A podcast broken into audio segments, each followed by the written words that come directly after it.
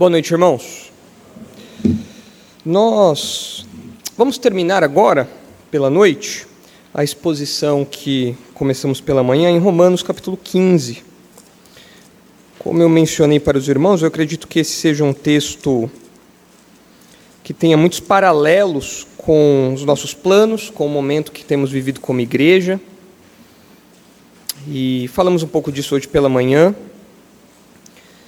A exemplo do que fizemos hoje também, ah, eu vou ministrar aos irmãos esse trecho do texto que falta, e na sequência o pastor Marcos também vai dirigir algumas palavras aos irmãos, tudo com essa temática dessa viagem que é tão promissora e tão importante para a nossa igreja. Os irmãos devem se lembrar que nós estamos estudando aí Romanos 15, dos versículos 22 a 29, e nós percebemos aqui um pouco dos bastidores do ministério do apóstolo Paulo, da sua empreitada missionária, da sua empreitada ministerial.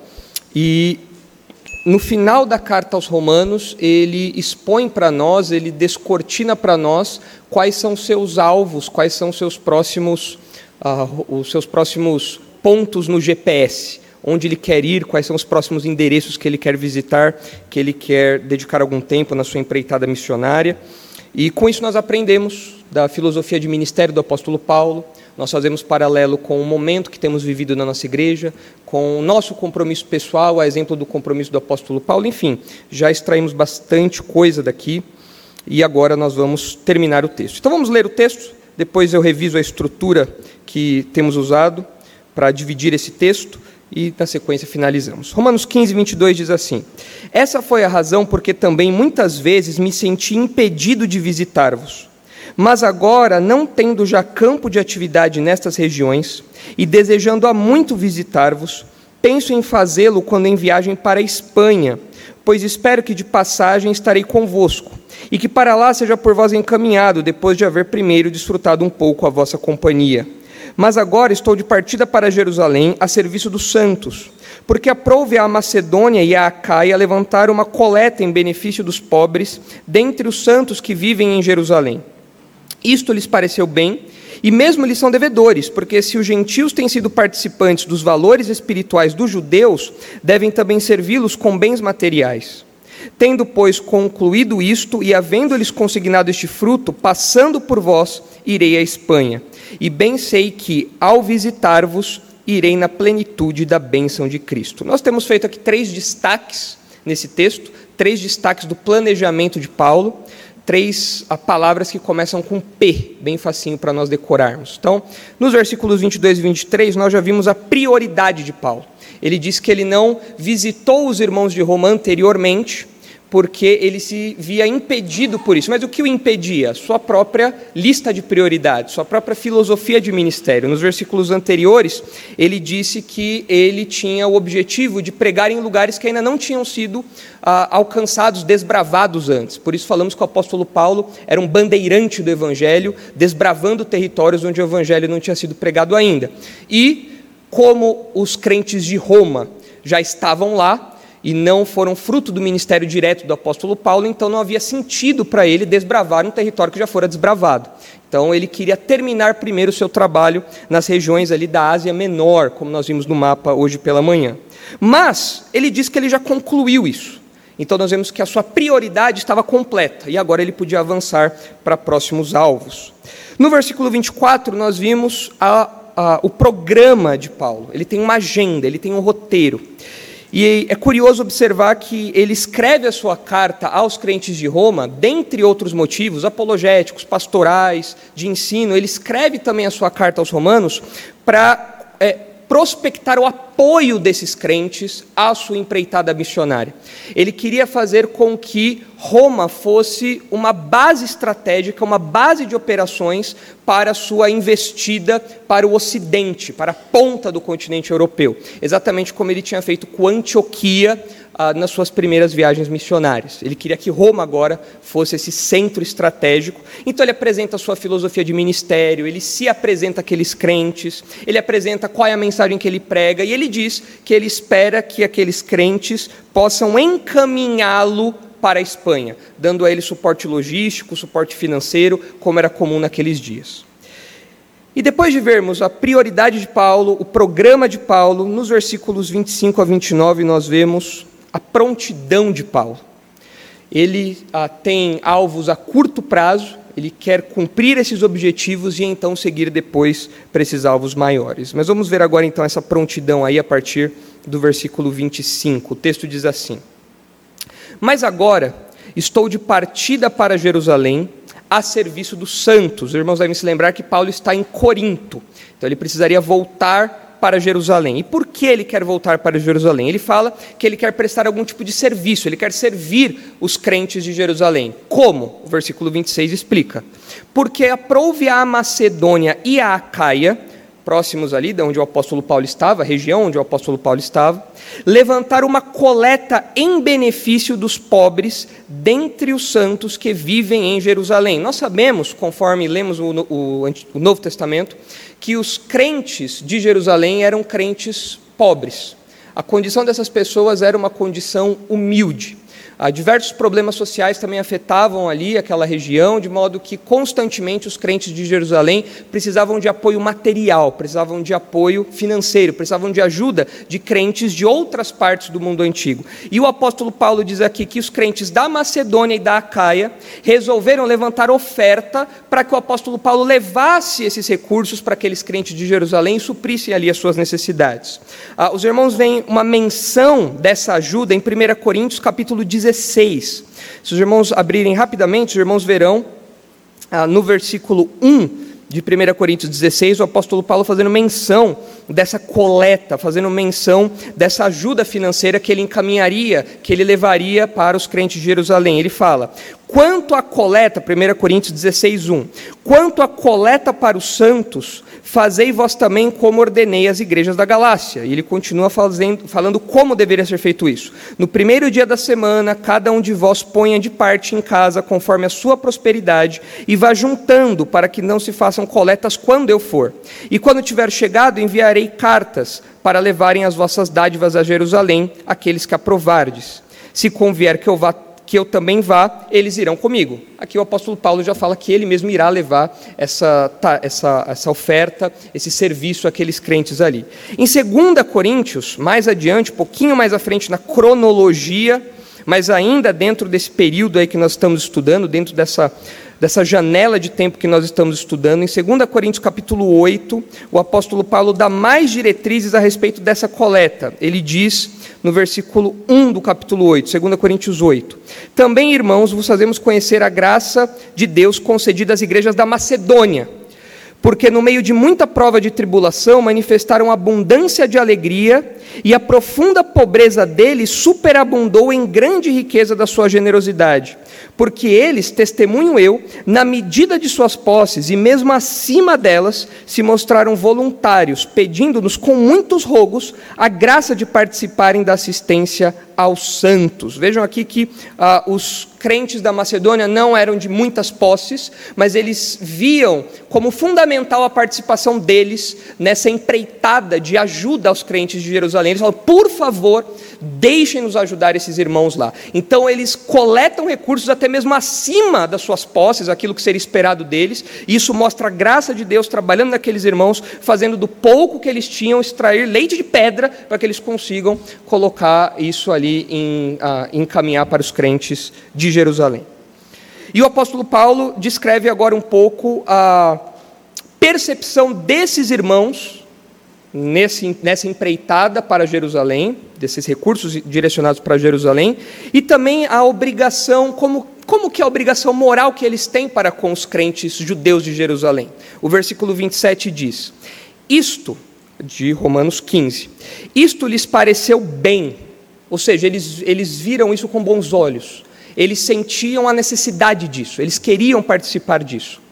E mesmo lhes são devedores. Ué, como assim os crentes da Macedônia, da Acaia, os gentios, porque eles são devedores? Eles fazem isso de boa vontade, eles querem compartilhar dos seus recursos generosamente, bondosamente, mas por que eles têm algum tipo de dívida para com os crentes judeus de Jerusalém? Paulo continua. Porque se os gentios têm sido participantes dos valores espirituais dos judeus, devem também servi-los com bens materiais. o princípio que o apóstolo Paulo ensina aqui é que os gentios participam das bênçãos espirituais que inicialmente estavam destinadas aos judeus. Inicialmente, as promessas de salvação, as bênçãos destinadas àquele povo, as promessas da nova aliança, tudo isso estava destinado aos judeus.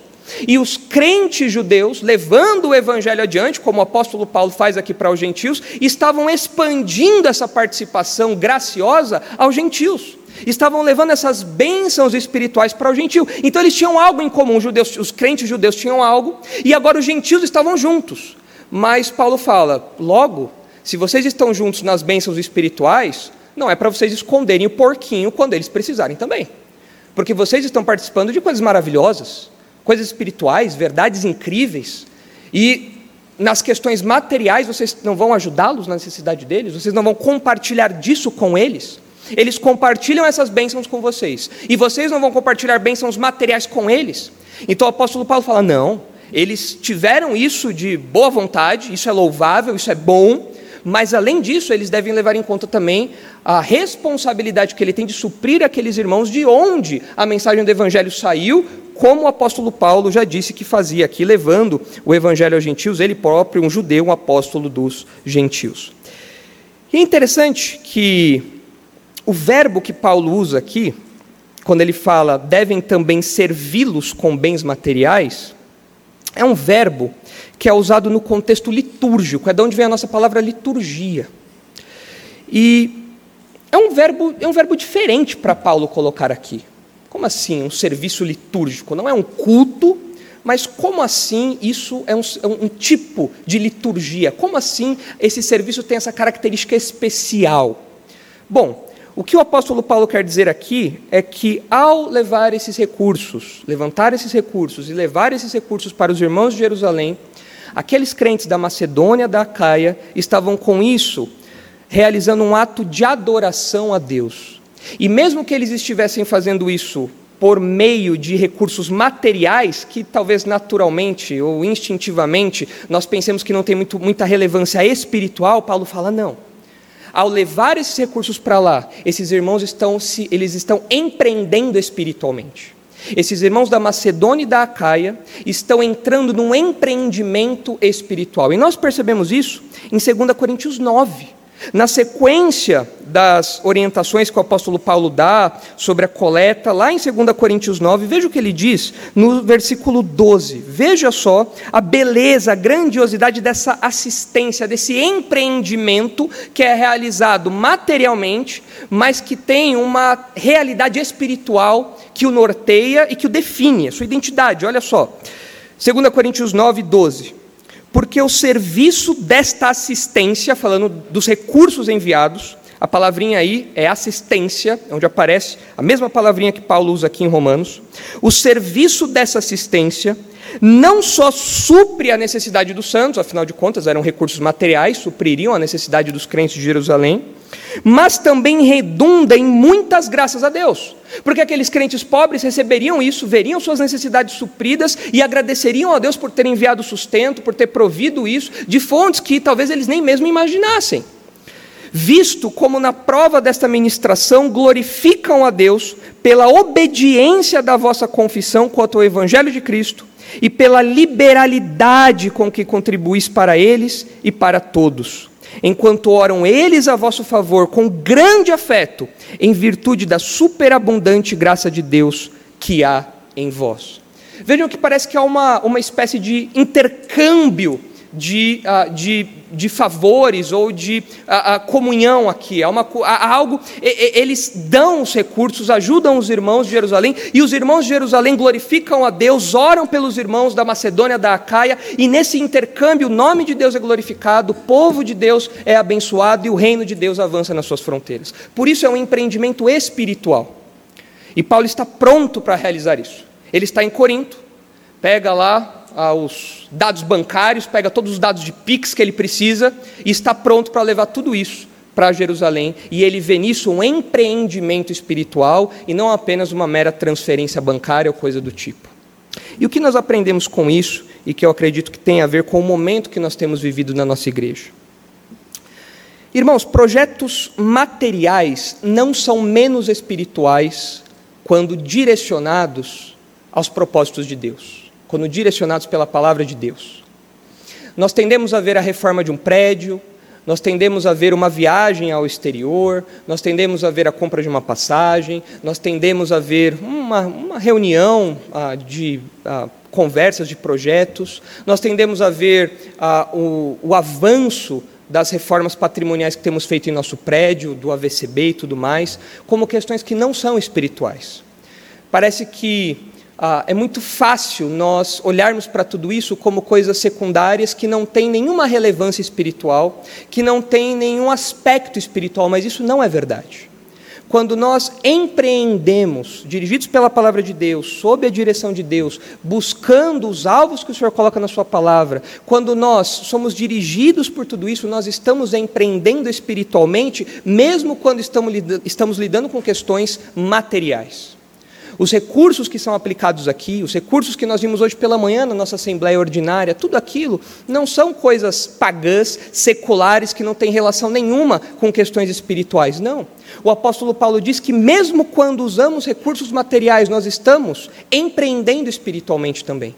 E o que nós temos feito na nossa igreja, com tantas reformas, construindo sala nova, reformando o prédio todo, preparando a nossa igreja, ah, preparando viagem, trazendo pessoas para cá, tudo isso não é apenas lazer, tudo isso não é apenas uma infraestrutura que de algum modo nos dá conforto, ainda que nos dê conforto, mas esse não é o alvo principal. Tudo isso é um empreendimento espiritual para que o nome de Deus seja glorificado, para que as barreiras do reino sejam levadas adiante e para que mais pessoas rendam graças a Deus. Nós precisamos encarar esses projetos como igreja, dessa perspectiva, vendo que, mesmo projetos materiais, têm sim aspectos espirituais, são empreendimentos espirituais. E o texto continua, versículo 28. Tendo, pois, concluído isto, e havendo-lhes consignado este fruto, passando por vós, irei à Espanha. Esse era o alvo do apóstolo Paulo. Ele voltaria para Jerusalém, de Jerusalém ah, pretendia ir para Roma, de Roma, contando com o apoio dos irmãos, ele iria então para a Espanha, uma viagem longa, uma viagem distante do seu ponto inicial, uma viagem ousada. E bem sei que, ao visitar-vos, irei na plenitude da bênção de Cristo. Bom, ah, Paulo sabia que ele chegaria a Roma no tempo e na forma da vontade de Deus, sob o cuidado de Deus, sob a vontade de Deus. Ele aguardava esse momento. Mas, ah, nós precisamos agora é, olhar de modo um pouquinho mais amplo para o que acontece depois que Paulo escreve isto. Esses eram os planos de Paulo. Paulo tinha o desejo de ir para Roma e de Roma para a Espanha. Será que ele foi? O que aconteceu? Bom, ah, quando nós lemos os capítulos 20 e 21 de Atos, eu peço que os irmãos abram lá comigo, nós não vamos ler os capítulos, é claro, mas eu quero fazer uma, uma menção ou outra, e é bom que os irmãos tenham isso aberto, para que nós possamos visualizar de modo um pouco mais claro. Peço que os irmãos me acompanhem com atenção, porque eu vou precisar citar aqui agora alguns lugares ah, se você não sabe exatamente onde fica, ah, não tem problema. O importante é só você ver como os planos de Paulo estavam originalmente e como os planos de Paulo terminaram. Ok? É isso que é o importante aqui. Mas eu preciso mencionar essas questões. O que acontece depois que Paulo diz isso? Essa era, essa era a vontade dele. Ele queria de Jerusalém, Roma, Espanha. Esse era o plano. O que acontece? Nós estamos no ano 57, Paulo está escrevendo a sua carta aos romanos da cidade de Corinto. E lendo Atos 20 e 21, nós vemos que de Corinto Paulo vai para a cidade de Filipos, de Filipos ele vai para Troade, de Troade para Mileto, de Mileto para Tiro, Tiro Cesareia, Cesareia Jerusalém. Essa é a jornada que ele faz e ele chega em Jerusalém. De fato, antes de chegar lá, durante esse trajeto, Paulo é alertado que ele seria preso e perseguido, ou perseguido e preso. Se os irmãos olharem aí no capítulo 20, versículos 22 a 23, os irmãos verão o seguinte, Atos 20 e 22. E agora, constrangido em meu espírito, vou para Jerusalém. Ele está falando aqui com os pastores de Éfeso, em Mileto. Ah, não sabendo o que ali me ocorrerá, senão que o Espírito Santo, de cidade em cidade, me assegura que me esperam cadeias e tribulações. É uma expectativa não muito boa, né? Imagina você fazer uma viagem sabendo que o destino final ah, te, tem lá reservado para você cadeias e tribulações. Mas o apóstolo Paulo segue convicto. Ah, se os irmãos olharem o capítulo 21, versículo 4, os irmãos verão novamente ah, esse alerta. Encontrando os discípulos, isso em Tiro, encontrando os discípulos, permanecemos lá durante sete dias, e eles, movidos pelo Espírito, recomendavam a Paulo que não fosse a Jerusalém. Paulo, não vai. Paulo, se você já sabe que tem cadeias e perseguições ali te aguardando, não vá, Paulo. Mas Paulo segue convicto. Veja o versículo 10 agora onde isso fica mais claro, essa expectativa fica mais clara. Demorando, isso em Cesareia. Demorando-nos ali alguns dias, desceu da Judéia um profeta chamado Ágabo, e vindo ter conosco, tomando o cinto de Paulo, ligando ele os próprios pés e mãos, declarou: Isto diz o Espírito Santo: Assim os judeus em Jerusalém farão ao dono deste cinto e o entregarão entregarão nas mãos dos gentios quando ouvimos essas palavras, tanto nós como os daquele lugar, rogamos a Paulo que não subisse a Jerusalém. Paulo, não vai. Olha o que o Ágabo está falando, Paulo. Para de ser cabeça dura, homem. Ouve. Não vai para Jerusalém. Vai direto para a Espanha, vai para Roma, mas não vai para Jerusalém. Então ele respondeu, versículo 13: Que fazei chorando e quebrantando-me o coração? Pois estou pronto não só para ser preso, mas até para morrer em Jerusalém, pelo nome do Senhor Jesus. Como, porém, não o persuadimos, conformados dissemos: faça-se a vontade do Senhor. Paulo estava convicto que ele tinha que ir para Jerusalém, apesar desses perigos, porque ele via nisso uma direção do Senhor, e ele fala: Não tentem me impedir, para o chororô, vocês estão me constrangendo, estou ficando aqui com vontade de chorar, não quero chorar, eu vou para Jerusalém. Não tem jeito. Eles vendo que não tinha como mudar a opinião de Paulo, então, tudo bem, que seja feita a vontade do Senhor. E, na verdade, essa viagem era de fato perigosa, porque o próprio uh, Paulo, em Romanos 15 já, antes disso aqui, em Romanos 15, o apóstolo Paulo, na sequência do texto que nós estamos estudando, ele diz o seguinte no versículo 30: Rogo-vos, pois, irmãos, por nosso Senhor Jesus Cristo e também pelo amor do Espírito, que lutei juntamente comigo nas orações a Deus a meu favor, para que eu me veja livre dos rebeldes que vivem na Judéia e que este meu serviço em Jerusalém seja bem aceito pelos santos, a fim de que ao visitar-vos pela vontade de Deus chegue à vossa presença com alegria e possa recriar-me convosco. Paulo queria ir até Roma, mas ele fala: orem por mim em Jerusalém, porque tem uma turma lá, a gangue da Judéia, está doida para me pegar. O pessoal está me ameaçando. E eu sei que ir para lá é uma ameaça real, mas eu preciso ir para lá servir aos irmãos que estão ali levando essas ofertas que foram levantadas. Bom, como eu disse, o apóstolo Paulo chegou em Jerusalém, ah, e logo que ele chegou em Jerusalém, ele foi alvo de poucos dias depois que ele chegou em Jerusalém, ele foi alvo de acusações ferozes dos judeus da Ásia, campo de trabalho onde ele havia ministrado durante anos. Esses homens alvoroçaram a cidade e queriam matá-lo. Ah, começaram um espancamento, Paulo teve que ser protegido pela guarda, ah, e vocês não pensem que Paulo se sentiu intimidado, porque logo que ah, o pessoal da guarda tirou ele, ele já começou a pregar de novo para o pessoal que estava alvoroçando a cidade. Os irmãos podem ver isso lá em Atos 21. E por um tempo, nesse momento, eles até ouviram Paulo pregar, mas quando Paulo falou de levar, o, levar a salvação aos gentios, aí o povo não aguentou e foi para cima de novo, e aquele alvoroço todo, porque isso era inconcebível. O judeu da gema não gostava dessa ideia, e Paulo falava: Não, esse é o meu ministério, vou levar a salvação aos gentios. Essa era a prioridade dele, mas os judeus não gostavam disso, então o alvoroço começou e Paulo se viu preso em Jerusalém. Em Atos 23, nós vemos que Paulo é interrogado pelo Sinédrio, o STF, ali da época. Ah, e qualquer semelhança com o nosso STF é mera coincidência, com o Sinédrio da época. Depois você vê, leia, leia lá Atos 23 para ver qualquer semelhança que surge ali.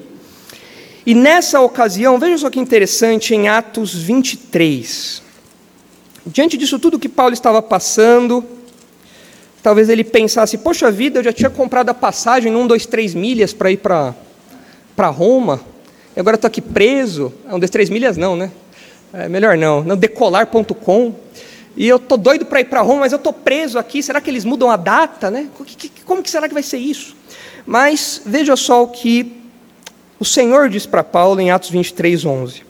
Na noite seguinte, o Senhor, pondo-se ao lado dele, disse: Coragem, pois do modo por que deste testemunho a meu respeito em Jerusalém, assim importa que também o faças em Roma.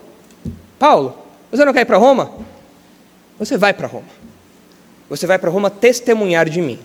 É verdade que as circunstâncias foram um pouco diferentes daquelas que Paulo esperava, mas o destino ah, combinou.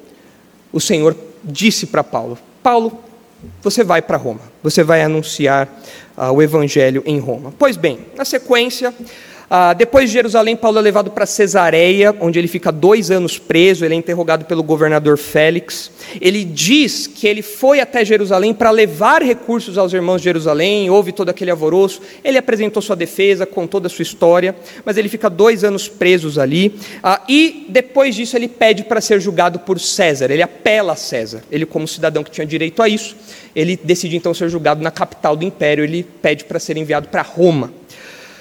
Ah, e os irmãos podem ver isso lá em Atos 25, onde ele fala que apela a César. De Cesareia, onde isso acontece, onde esse apelo é feito, ele tem uma viagem tumultuada até Roma, onde tem aquele naufrágio em Malta, uma viagem bem conturbada, nada agradável ali até Roma. Mas em meados de 60 ele chega a Roma. Em meados de fevereiro de 60, do ano 60, ele chega até Roma. Vejam, Paulo está escrevendo em 57 e ele chega a Roma no ano 60, em circunstâncias um pouco diferentes daquela que ele esperava. Mas ele está lá agora porque o Senhor tinha prometido que ele iria ah, para Roma, tinha dito que ele iria para Roma. E vejam o que diz Atos, capítulo 28. Veja que curioso. Atos 28, 15. Veja ah, o que diz aqui, ah, o que Lucas descreve para nós da chegada deles em Roma. Paulo está no caminho para Roma, ele está a alguns quilômetros de Roma. E veja uh, o que acontece aí nos versículos 15 a 16. Ele está chegando em Roma, veja só. Depois disso tudo que aconteceu, ele finalmente está ali, chegando preso, é verdade, para ser julgado ali, mas ele está chegando ali, veja o que diz. Tendo ali os irmãos ouvido notícias nossas, vieram ao nosso encontro até a praça de Ápio e as três vendas. Vendo-os Paulo e dando por isso graças a Deus, sentiu-se mais animado. Os irmãos devem se lembrar que hoje pela manhã nós falamos que Paulo, mesmo não conhecendo os crentes de Roma, tinha uma intensa vontade de estar com esses irmãos. Desejava estar com esses irmãos queria ser reconfortado, queria ser abençoado, queria ser edificado pela companhia desses irmãos. E esse encontro aconteceu, não nas circunstâncias que Paulo esperava, mas nas circunstâncias que Deus queria, e nessas circunstâncias esses irmãos foram usados para animar o espírito do apóstolo Paulo, certamente abatido por tudo aquilo que estava acontecendo. E o texto fala que ele sentiu-se mais animado e deu graças a Deus por finalmente ter encontrado aqueles irmãos em Roma. Bom, ah, o livro de Atos termina, os versículos 30 a 31, os irmãos vêm aí o finalzinho do livro de Atos. Muito em breve nós vamos chegar no final de Atos com o pastor Marcos, muito em breve, daqui talvez uns, ah, umas três décadas nós chegamos lá. Ah, mas o texto termina assim: Por dois anos permaneceu Paulo na sua própria casa, que alugara, onde recebia todos os que o procuravam, pregando o reino de Deus e com toda intrepidez, sem impedimento algum, ensinava as coisas referentes ao Senhor Jesus Cristo. E aqui termina o livro de Atos. Bom, nesse período da sua primeira prisão domiciliar em Roma, que foi do ano 60 a 62, o apóstolo Paulo escreve as chamadas epístolas da prisão, as cartas da prisão. Ah, é Filipenses, Efésios, Colossenses e Filemão. Nós ah, temos essas cartas porque o apóstolo Paulo esteve lá coordenando as igrejas desse ponto em que ele ficou preso durante dois anos. E quando nós lemos essas cartas, por exemplo, em Filemão, nós vemos que a expectativa do apóstolo Paulo era que, era que ele fosse liberto dessa prisão, e de fato ele o foi. Ele foi liberto dessa primeira prisão em Roma. Só que depois disso, nós não temos mais o livro de Atos. E aí fica difícil saber o roteiro do apóstolo Paulo. Não tem histórico do GPS para a gente saber por onde ele foi. Não tinha buscar do iPhone, não tinha GPS do Google, não dava para saber por onde o apóstolo Paulo foi. O que nós fazemos então é caçar nas epístolas que ele escreveu depois aos lugares por onde ele passou. E parece que o seu roteiro envolveu a cidade de Éfeso, onde ele já tinha estado algumas vezes, Colossos, Macedônia, como nós vemos em 1 Timóteo, cidades da Ásia Menor, onde ele já tinha ministrado, talvez ele tenha passado lá para reforçar os irmãos ali. A Creta, onde ele havia deixado Tito, como nós vemos na carta ao Tito. Nicópolis, como aparece em Tito também, enfim. Mas ah, nós não vemos ele falando nada da Espanha. Até aqui não aparece nada da Espanha. Bom, em algum momento talvez o Paulo vá para lá. Talvez ele esteja angariando aí fundos, alguma coisa. Em algum momento ele vai para lá, esse era o seu desejo.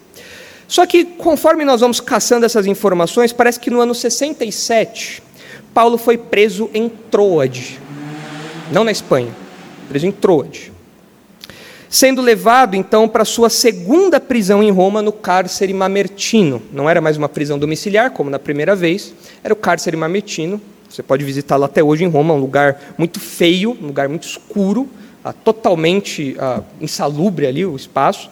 O apóstolo Paulo ficou preso ali, talvez por mais ou menos um ano, de onde ele escreveu sua última carta, segundo Timóteo, e então, segundo a tradição, ele foi decapitado. E nesse intervalo todo, isso no ano, mais, isso no ano 68, considerando que ele foi preso no ano 67, de 57 a 67, ele foi para a Espanha ou não? Como eu brinquei hoje pela manhã, ele comeu paedia ou não? O que aconteceu com os planos do apóstolo Paulo? Muitas coisas mudaram. Algumas coisas permaneceram, mas em circunstâncias diferentes. Ele foi para Roma, mas não do jeito que ele esperava. Mas será que ele foi para a Espanha? Nós vemos que ele foi para outros lugares, mas nesse intervalo de 10 anos, ele concretizou esse plano ou não? E a resposta é: não sabemos. Não dá para saber se o apóstolo Paulo foi de fato para a Espanha ou não. Há uma tendência de alguns, por conta de um uh, registro de Clemente de Roma, uh, por conta desse registro, há alguns que acreditam que Paulo chegou à Espanha. Porque Clemente de Roma diz o seguinte, algum tempo depois, falando sobre a, a, a jornada de Paulo, Clemente de Roma diz: Paulo, tendo ensinado a justiça ao mundo inteiro, tendo ido até os limites do Ocidente e tendo dado testemunho diante dos governantes, foi assim removido do mundo e elevado ao lugar santo, tornando-se um notável modelo de resistência. A partir desse relato aqui, alguns falam que, de fato, então parece que Paulo chegou até a Espanha mas nós não sabemos porque há uma referência ao limite do Ocidente. De fato, a Espanha, a Península Ibérica, fica no limite do Ocidente, ali no continente europeu. Mas é uma afirmação que eu não sei se eu compraria com tanta certeza, com tanta segurança. É possível, mas eu prefiro confirmar quando eu encontrar com o Paulo. Falei, ei, Paulo, você comeu paede ou não? Porque, biblicamente, nós não temos indício dessa viagem. O apóstolo Paulo não falou da sua ida à Espanha dessa empreitada, e pode ser que ele tenha revisto seus planos depois da sua primeira prisão e resolvido revisitar as igrejas das suas primeiras viagens missionárias, tendo outros alvos, remodelando seus planos. Bom, seja como for, ah, o que isso nos ensina? Queridos, nós também temos a nossa Espanha hoje, por assim dizer, nossa Espanha entre aspas. Tomem aqui Espanha como a grande empreitada, a nova empreitada do apóstolo Paulo. Ele concluiu a sua tarefa na Ásia e agora ele queria ir para a Espanha. Nós também temos a nossa Espanha. Nós também temos um grande alvo pela nossa frente. Nós também temos uma grande viagem pela nossa frente. Nós também temos grandes trajetos, grandes passos, caminhos a serem percorridos. E nós também temos a nossa Roma. Paulo queria passar em Roma para ir para a Espanha. Nós também temos a nossa Roma. A nossa Espanha é o nosso projeto de seminário. Ah, como o pastor Marcos diz, o nosso alvo de sermos uma Genebra tropical. Vamos popularizar essa expressão agora. Uma Genebra tropical. Influenciando pastores, igrejas espalhados pelo Brasil e pelo mundo, com a nossa filosofia de ministério, com a nossa visão bíblica a respeito do Evangelho e tudo mais. Essa é a nossa Espanha. Mas nós também temos a nossa Roma. Qual é a nossa, nossa Roma? É Júpiter, nos Estados Unidos. São os irmãos que estão lá prontos a, quem sabe, nos servir de apoio logístico, nos servir de apoio acadêmico para que nós alcancemos os nossos alvos. Nós temos nossa Roma, nós temos a nossa Espanha também. Será que vamos chegar na Espanha? Não sabemos. Será que vamos chegar a Roma? Eu espero que sim, mas porque eu não gosto de viajar de avião. Eu espero chegar lá. Eu espero chegar nos Estados Unidos, chegar lá em Júpiter bem. Espero que essa parte da viagem não seja tão tumultuada como a de Paulo para Roma. Não com essa coisa de náufrago só o Tom Hanks. Né? Então, não é comigo. Mas nós temos também o nosso, o nosso caminho, o nosso intermediário, pontos de apoio até que nós cheguemos a esse alvo, essa empreitada hispânica. Ah, e qual deve ser a nossa disposição diante disso tudo? Porque talvez você fale assim, pastor, mas você acabou de falar que a gente não sabe se o Paulo foi para a Espanha, os planos dele mudaram. Você acabou de jogar um balde de água fria. Vocês vão chegar lá em Júpiter, não vai ter nada, vocês vão chegar, não vai ter seminário, coisa nenhuma, e aí acabou tudo. Ah, que, que tipo de sermão é esse? Ah. Na verdade, o que isso nos ensina, irmãos, é que nós temos que ter a humildade e a, a dependência do apóstolo Paulo em remodelar os nossos planos de acordo com as direções que Deus dá. Ah, nós não podemos ser orgulhosos, nós temos que ser servos do Senhor dependentes para que não caiamos no erro descrito lá em Tiago capítulo 4. E eu acredito que esse deve ser ah, o nosso, a nossa disposição, o nosso espírito diante desses alvos que estão diante de nós, especialmente dessa viagem que começará nessa semana. Veja o que diz Tiago capítulo 4, versículo 13. Nós não podemos ter essa disposição aqui. Certamente o apóstolo Paulo não tinha. E apesar dele fazer planos, nós sabemos que o coração do homem faz planos, mas a resposta certa vem do Senhor. Nós temos que saber disso, nós temos que viver isso, nós temos que crer nisso, depender disso, colocar diante do Senhor os nossos planos. E veja como Tiago apresenta isso contra os orgulhosos, soberbos, em Tiago 4,13. Atendei agora vós que dizeis: hoje ou amanhã iremos para a cidade tal e lá passaremos um ano e negociaremos e teremos lucros. Vós não sabeis o que sucederá amanhã, que é a vossa vida. Sois apenas como neblina que aparece por um instante e logo se dissipa. Em vez disso, devieis dizer: se o Senhor quiser, não só viveremos, como também faremos isto ou aquilo. Agora, entretanto, vos jactais das vossas arrogantes pretensões e toda jactância semelhante a essa é maligna. Portanto, aquele que sabe que deve fazer o bem e não o faz, nisso está pecando. Que o Senhor nos livre desse pecado, que o Senhor nos livre desse orgulho, dessa soberba.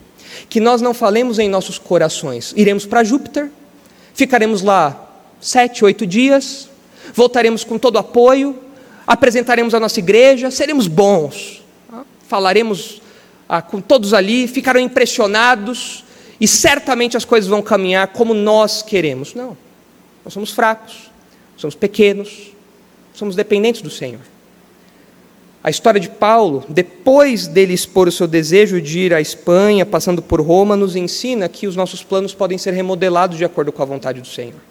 Nós temos que ser dependentes, humildes, e se o Senhor quiser, iremos aos Estados Unidos. Se o Senhor quiser, teremos o apoio desses irmãos.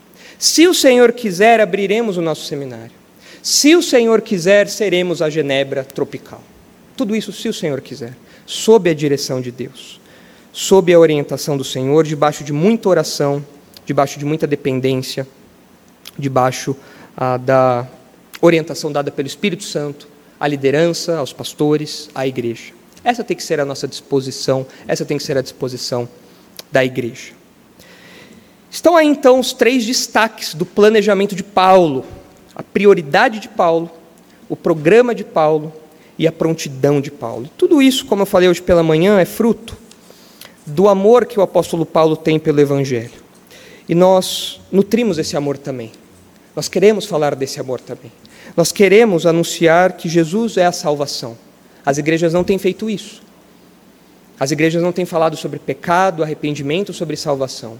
Nós pregamos que todos têm que se arrepender dos seus pecados, todos têm que se voltar para Cristo como único e suficiente Salvador. E crendo nele, não nas suas próprias obras, nos seus próprios méritos, nos seus próprios esforços, então encontrar em Jesus o Salvador completo. E então fazer parte deste povo abençoado que Paulo servia e que nós queremos servir também. Vamos orar. Santo Deus, nós somos dependentes do Senhor.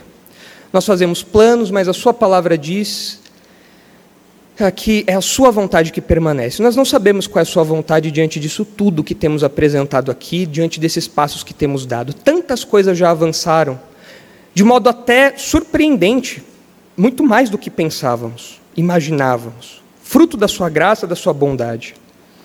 Mas nós continuamos colocando essa viagem, tudo que vem com isso e depois disso, diante do Senhor, pedindo a Sua orientação, pedindo que o Senhor nos dê as palavras certas, que o Senhor abra oportunidades e que o Senhor nos dirija, nos dirija nesse empreendimento para a expansão do Teu reino. Que nós nos vejamos da maneira correta, sem orgulho, sem soberba, mas como instrumentos que o Senhor, o Senhor usa na Sua causa. E que assim essa viagem seja uma viagem em dependência do Senhor. Que nós, como igreja, coloquemos constantemente isso em oração, estando sensíveis às direções que o Senhor nos dá.